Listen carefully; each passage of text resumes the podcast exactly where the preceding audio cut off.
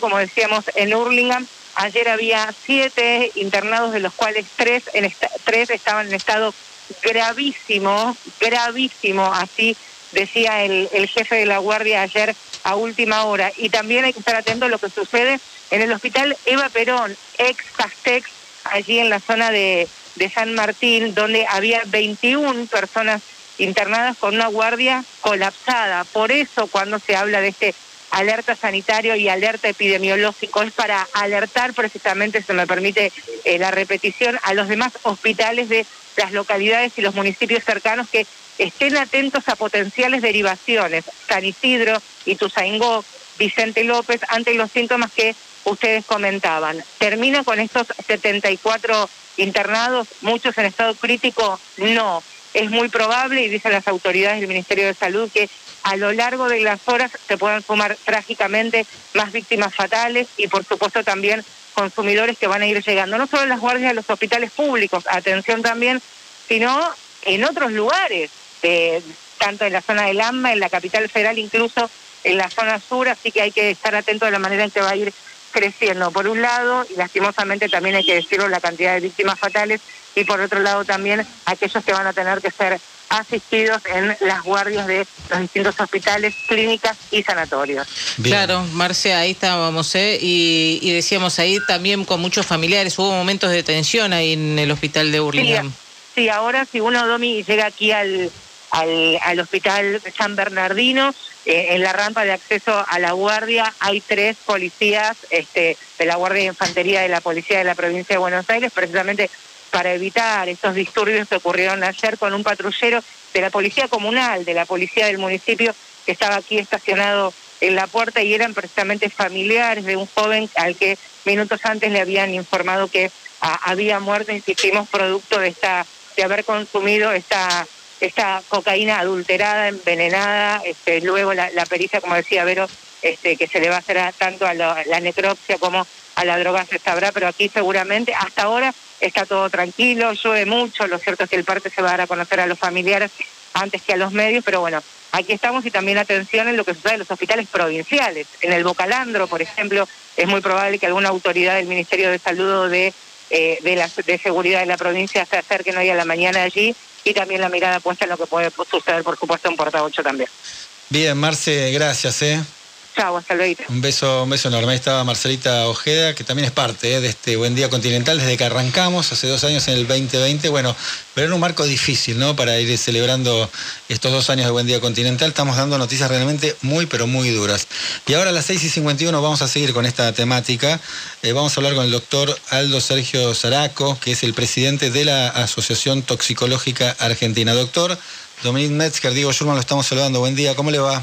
Buen día, un gusto. ¿Cómo están ustedes? Bien, bueno, eh, por supuesto algo conmovidos y preocupados, ¿no? Por una situación además que tengo la sensación, por los datos que vamos recogiendo, va a ir empeorando, por lo menos en cantidad de, muertos, ¿no? Y le queríamos preguntar concretamente sobre eh, la cocaína, ¿no? La cocaína adulterada, los efectos, los daños que produce.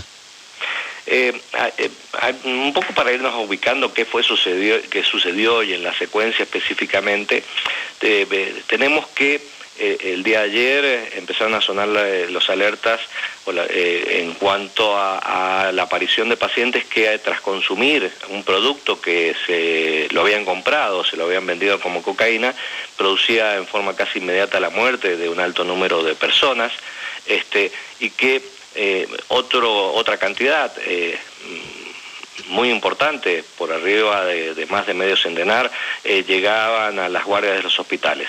Esto inmediatamente se empezaron a circular distintas hipótesis desde distintos sectores que realmente nos llamaban la atención desde la red argentina de toxicología de, ante qué nos encontrábamos. Primero, un error para corregir lo importante cuando hablar de cocaína envenenada.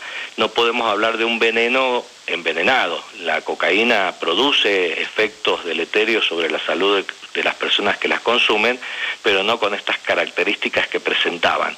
Es decir, que acá estábamos ante una situación de eh, una sustancia que había sido comprada como cocaína y, para ser consumida en personas que estaban habituados a este tipo de consumo, pero que estaba produciendo una respuesta no esperada. Esto inmediatamente nos puso a buscar a través de los signos y síntomas que tenían los pacientes a los ingresos de hospitales. Eh, empezamos a través de nuestra red y los profesionales que hay en Buenos Aires eh, buscar contacto con los médicos de guardias de estos más de 10 hospitales donde llegaban pacientes, a ver qué signos, síntomas tenían, su frecuencia cardíaca, ¿Y cuáles son? su estado neurológico, para que nos orientara. Claro, ¿y cuáles son los signos y síntomas? Lo que empezamos a observar en un primer momento eran pacientes que tenían un cuadro de excitación, algunos que fallecían en, forma casi inmediata al consumo de esta sustancia, se encontraban muertos en el lugar donde habían empezado el consumo, pero los que llegaban a las guardias de los hospitales eran pacientes que estaban inicialmente con un cuadro de excitación, pero que después observábamos un cuadro de rigidez corporal, un cuadro de eh, disminución de la frecuencia cardíaca, convulsiones, coma y depresión respiratoria.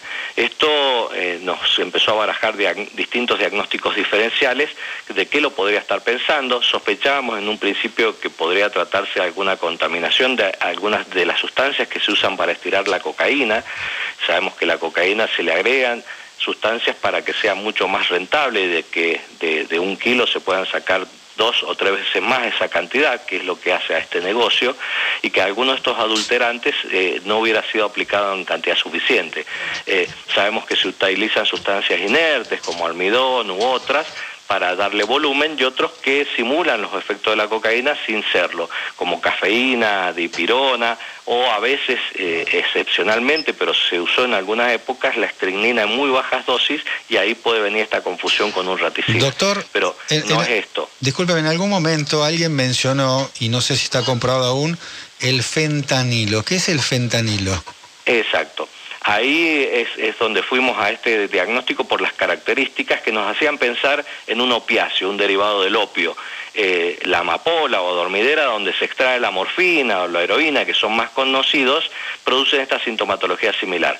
Hoy se utilizan en el mundo también a veces para agregar a la cocaína para potenciar su efecto o buscar eh, eh, algo distinto, eh, son derivados sintéticos, como son el fentanilo o el catfentanilo u otros derivados, que es lo que hoy está produciendo grandes epidemias en el hemisferio norte, lo que es Estados Unidos, Canadá, Europa, China. Entonces, ante este cuadro tuvimos esta sospecha diagnóstica en donde para eh, buscar una rápida respuesta mientras se estaban procesando las muestras en los laboratorios de toxicología, que es un proceso complejo, indicamos eh, en, las guardias donde llegaban estos pacientes el uso de un antídoto específico que tienen, que es la naloxona. Ahí observamos que los pacientes empezaban a responder satisfactoriamente, eh, pero no en forma suficiente, por lo cual se ajustó la dosis de este eh, uso de antídoto en su dosis máxima, en donde ahí sí empezó a haber cambios en la respuesta, en donde algunos pacientes hasta lograron ser extubados, sacados del respirador, y esto nos llevó a ya tener una sospecha eh, clínica, diagnóstica y por el tratamiento que, se, que respondían, a hacer un opiáceo. Esto disparó el alerta que se dio a conocer a través del Centro de Toxicología de la provincia de Buenos Aires, y se alertó a todas las guardias hospitales que estos pacientes que llegaban con la sintomatología que mencionábamos se iniciara este tratamiento y administración del antídoto para contener la evolución de los cuadros de gravedad. En esta es la situación que nos encontramos, con una altísima sospecha de esta contaminación por un opiáceo como es el fentanilo. Eh, doctor eh, Zaraco, usar un opiáceo o, el fentanilo que, podría ser eh, lo que se, se, haya usado en esta en esta cocaína dígame si es así o no, dicen que en realidad es algo costoso, no, no, es muy, hay que saber manipularlo, porque inclusive muchos contaban que el solo contacto de, ese tipo de, de, opiáceo puede generar la muerte, que, que no es algo así común. Estoy pensando eh, si alguien puede hacer que adrede esta situación, que es lo que se cree, pero no, no es ni barato ni fácil de manipular. Eh, estos productos tienen, de acuerdo al, desarrollo, eh, distintos precios. Eh, el tema es que no es por el solo contacto produce la muerte, lo que pasa es que el que no está acostumbrado a usarlo se usa en otras dosis. Para tener una idea más o menos, aquellos que están habituados al consumo de cocaína en una línea pueden tener unos 200 miligramos de cocaína, 200 miligramos que esnifan a través de la mucosa nasal para el caso de, estos derivados sintéticos del opio, se usan cantidades mínimas, 3 miligramos es una dosis suficiente. Entonces, si alguien no es advertido o alertado que lo que está comprando no es cocaína, si hace una esnifada a una línea de 200 miligramos, está eh, eh, consumiendo más de seis veces la dosis máxima del opiáceo y va a producir eh, esta muerte. Es como si yo tomo un medicamento en una dosis habitual y por error en la farmacia me dieron otro de mayor concentración. Entonces no voy a tener el efecto buscado deseado, sino voy a tener un efecto tóxico que tal vez ha sucedido. Acá puede ser que haya habido una adulteración intencional por algún cartel que haya traído este producto donde generalmente ingresa a América vía México o puede ser que se está introduciendo esta sustancia como una oferta más al mercado de los consumidores y puede haber un, un, existido un error en la distribución en donde embolsaron creyendo que era cocaína eh, algunos de estos productos. Pero estos costos, varían, hay distintos productos como la, la cata eh, fentanilo, que, son los que circulan en las calles de, muchos países de Centroamérica, Estados Unidos, que, que producen esto que conocemos como esta epidemia producto de los opiáceos. Eh, doctor, más allá de la adulteración, ¿la, ¿la, cocaína es de las drogas más destructivas, de la que genera mayor adicción? Eh, la cocaína genera rápidamente una adicción. Todas las drogas tienen un efecto dañino sobre la, sobre la salud, por eso son prohibidas, no por una cuestión judicial, sino por una cuestión médica. Eh, alertando como los avisos que existen prohibido el consumo de alcohol por debajo de los 18 años porque es donde es más vulnerable el cerebro. Para el caso de las, sustancias que generan rápidamente una dependencia, tenemos a la cocaína, al tabaco y a los opiáceos. Y en el caso de los opiáceos, por el efecto que tiene, depresor del sistema nervioso central, pueden producir en muy bajas dosis, como hablamos, 3 miligramos o menos, eh, eh, un efecto depresor que puede llevar a la muerte. En el caso de la cocaína es una estimulante que, más allá de los efectos buscados a nivel del sistema nervioso central, actúa sobre todo a nivel cardiovascular, produciendo arritmias, hipertensión y por el daño que genera la cocaína a nivel de, los tejidos que están dentro de los vasos, el endotelio, a un, riesgo aumentado de tener infartos o accidentes cerebrovasculares a muy cortas edades y es lo que hoy vamos observando en nuestra sociedad, que esto pone sobre la mesa eh, eh, este consumo que existe en donde vemos que rápidamente como un reguero de pólvora saltaron una cantidad impresionante de pacientes intoxicados de distintas zonas, a veces alejadas del lugar donde los fueron a comprar, que es una realidad que tenemos. Y esto, una vez que pasemos esta emergencia, es lo que tiene que poner sobre el tapete la realidad que existe en donde estos hábitos de consumo están dañando a nuestra sociedad y al futuro, que es tan importante. Y lo otro, estar atentos a qué pasó y por qué llegó estos derivados opiáceos a Argentina, donde no es un producto habitual de consumo. Es excepcional los casos de intoxicación que tenemos por opiáceos, no así en el hemisferio norte.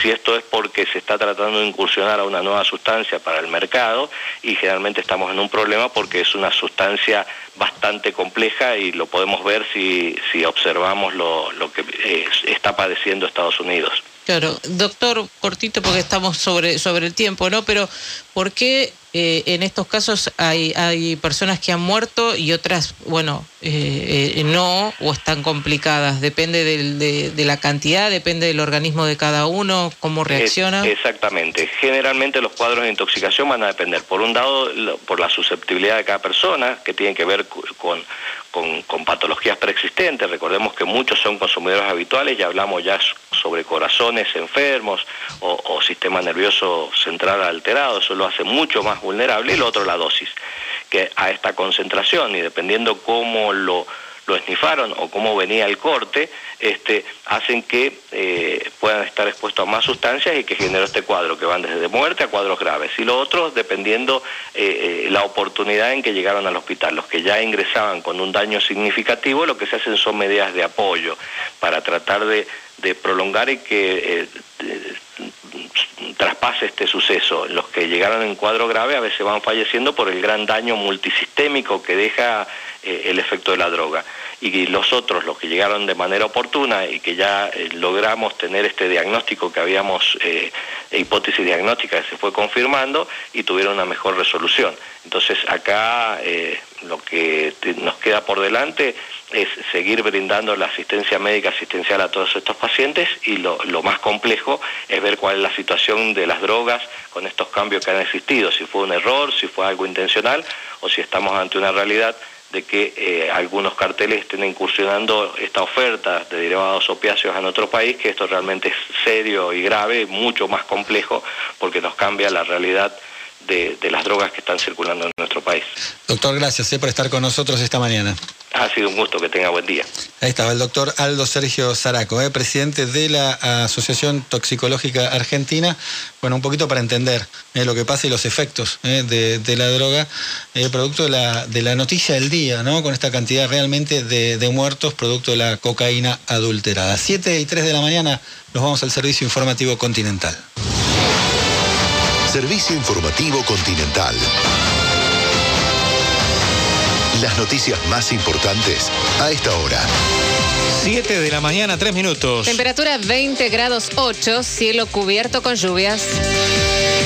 Son al menos 20 los muertos y casi 20 los internados en grave estado por el consumo de droga rebajada con opiácidos. Son hasta ahora 74 los internados por consumo de cocaína adulterada. De ese número, 18 son asistidos bajo respiración mecánica. En su mayoría tienen entre 30 y 45 años. Están atendidos en por lo menos seis hospitales.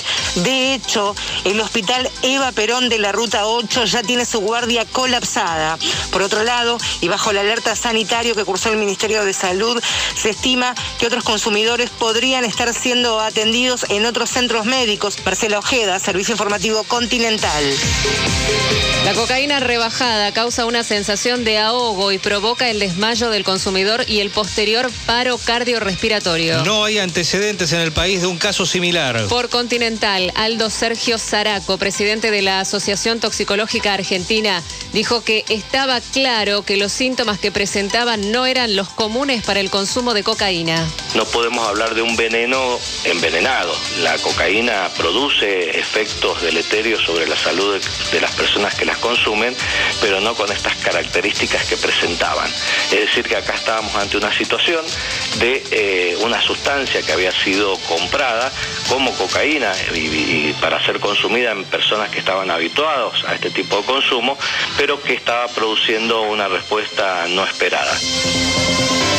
Los investigadores todavía no saben si se trató de la acción de un narco que buscó rebajar las dosis con morfina o fentanilo o si se trata de una vendetta de grupos narco. Hubo procedimientos en Puerta 8, en Loma Hermosa, y hay 10 detenidos. El ministro de Seguridad bonaerense Sergio Berni insistió con el pedido para que todo aquel que compró cocaína en las últimas horas la descarte. Estamos en la puerta de un desastre sanitario, claramente, porque nadie puede cuantificar ni magnificar lo que no se conoce. Todos los que consumieron la droga, los efectos fueron prácticamente inmediatos. Por ejemplo, dos pacientes estaban en el auto, eh, no alcanzaron a llegar al hospital. Lo que tiene que saber la gente es que si tiene droga que compró hace 24, 48 horas, la mata. Por lo tanto, la tiene que descartar. No se suicide. Noelia Sosa, Servicio Informativo Continental.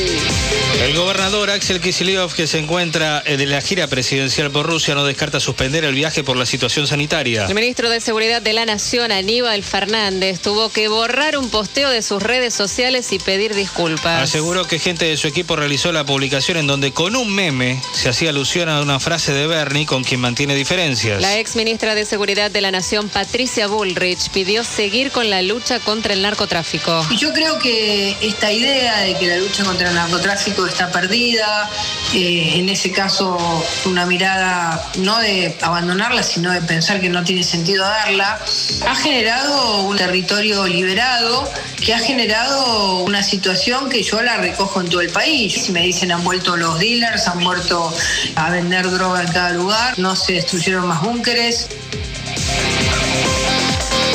El presidente Alberto Fernández se reúne en Moscú con Vladimir Putin. Busca afianzar las relaciones bilaterales y la llegada de inversiones. Además, le va a agradecer a su par ruso la cooperación por la llegada de la vacuna Sputnik V durante el inicio de la pandemia. La mesa chica de Juntos por el Cambio esperará ver los detalles del acuerdo con el Fondo Monetario antes de emitir una postura de cara al tratamiento en el Congreso. En la reunión que mantuvieron este martes insistieron en que el problema en Argentina es la falta de previsibilidad económica. En Panamericana se produjo un triple choque y hay tres carriles obstruidos. Ocurrió a la altura de Márquez, mano a capital. El tránsito en Buenos Aires. Mañana de accidentes, atención porque hay importantes demoras en acceso norte desde Puente Bancalar y tránsito detenido por este triple choque en Panamericana en el kilómetro 19, altura Márquez en San Isidro, mano capital. Hay tres carriles del sector izquierdo obstruidos, ambulancias en el lugar, al menos un herido. Otro accidente en la autopista La Plata Buenos Aires, kilómetro 45 sentido a La Plata. Por ahora el ingreso al aeropuerto es normal. En la ruta 2 hay visibilidad reducida por lluvias en las zonas de San Borombón, Lezama,